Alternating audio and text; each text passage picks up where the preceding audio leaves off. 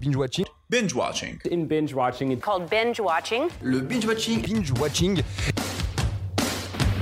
Quand on tire, on raconte pas sa vie. T'aimes bien les omelettes Tiens, je te casse les œufs. Écoutez Thérèse, je n'aime pas dire du mal des gens, mais effectivement elle est gentille.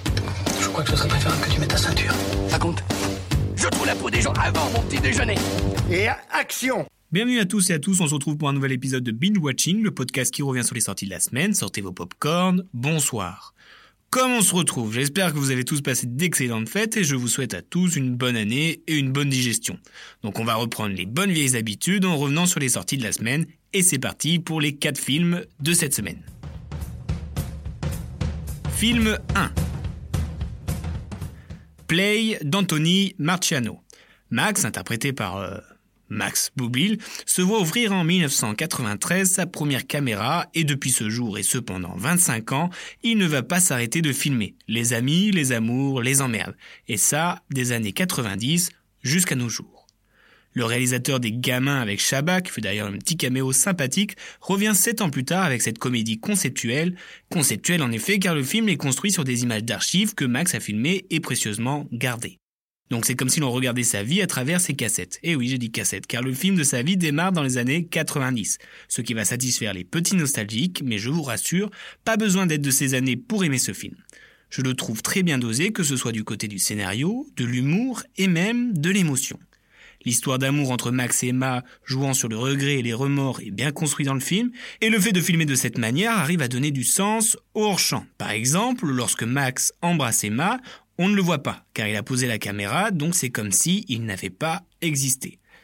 Il y a eu aussi un gros travail de casting, car il a fallu trouver des acteurs différents pour les tranches d'âge, sans nous perdre, sauf pour Emma, qui a joué à la fois celle de 15 ans et de 30 ans. Ce qui arrangea le réalisateur, car selon lui, cela permettait de fluidifier le passage de l'âge. De plus, ce concept de film était intéressant, car il y avait du regard caméra ce qui a permis du lâcher prise de la part des acteurs, comme pour Alice Isas qui trouvait que casser les codes fut jubilatoire. Bref, cette comédie est un vrai bonbon pour ce début d'année rempli de fraîcheur. Film 2 L'art du mensonge de Bill Condon.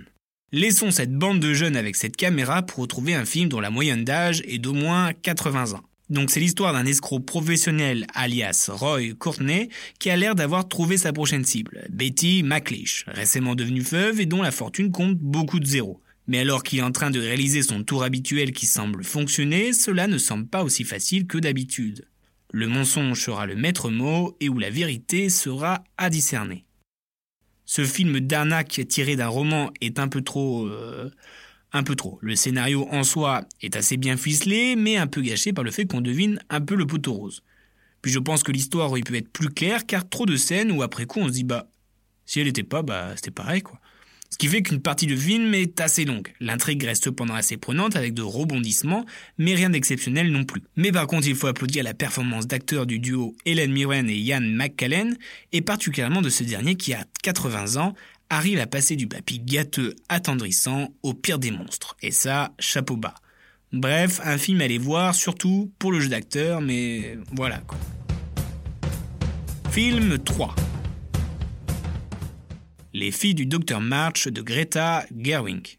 Restons dans le livre avec cette nouvelle adaptation des quatre filles du docteur March, l'histoire de cette écrivaine qui raconte sa vie avec ses trois autres sœurs aux passions différentes mais aux liens inséparables. Nous allons les suivre lors de leur enfance heureux jusqu'à leur présent un peu moins.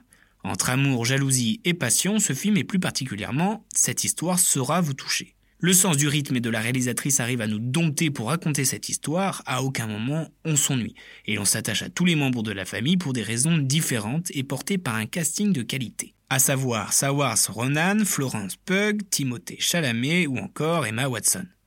L'histoire peut sembler confuse au départ car navigue entre flashback et flash forward, mais la distinction des deux se fait facilement avec des couleurs chaudes pour le passé et des couleurs froides pour le présent. Comme si le passé et l'enfance représentaient le bonheur et le passé l'inverse. L'émotion est très bien gérée tout le long du film, on peut rire, pleurer, être énervé et bien d'autres. Les costumes et décors vont de pair avec le charme de cette histoire. Sans traverser les époques, Greta Gerwig a réussi à moderniser ce film sans perdre le fond de cette histoire. Bref, rien de mieux pour commencer l'année. Film 4 Les vétos de Julie Manoukian. Laissons les histoires de cœur et allons voir nos amis les bêtes. Pour cela, allons dans notre chère campagne, à Morvan plus précisément, où l'on retrouve Nico joué par Clovis Cornillac, le dernier Vito du coin, au rythme de vie effréné, devant gérer sa passion et sa vie de famille. Et quand son associé part en retraite laissant pour remplacement sa nièce qui a pour vocation à être dans le laboratoire plus que sur le terrain, étant pris au dépourvu, elle ne veut pas rester dans le village de son enfance, où souvenirs sombres lui restent. Mais il faut absolument qu'elle reste. Bon, ça sent le téléfilm perdu au cinéma. L'histoire, un peu à la bienvenue chez les en mode bienvenue à la campagne, est un peu trop cliché à mon goût. Cornillac tient malgré cela un bon rôle et joue assez justement, mais la qualité de film se fait rattraper par son fond, qui est assez plat et banal. C'est assez prévisible et les clichés vraiment gros sur les agriculteurs. Les scénettes s'enchaînent avec des raccourcis pas vraiment efficaces. Bref, il est regardable mais ne mérite pas vraiment d'être diffusé au cinéma. C'est l'heure du pour ce qui est de mon top, en dernier, je pense que vous l'aurez compris, je vais mettre Veto, suivi de L'Art du mensonge, et en deux vient donc Les filles du Dr March, et tout en haut le film français au nom anglais, Play. Binge Watching c'est terminé, on se retrouve la semaine prochaine avec un film d'animation japonais sur une ex-danseuse sous l'eau. Euh, enfin, je crois. Je respecte ton avis, mais en tout cas, c'est pas le mien, donc c'est pas le bon, tu vois ce que je veux dire?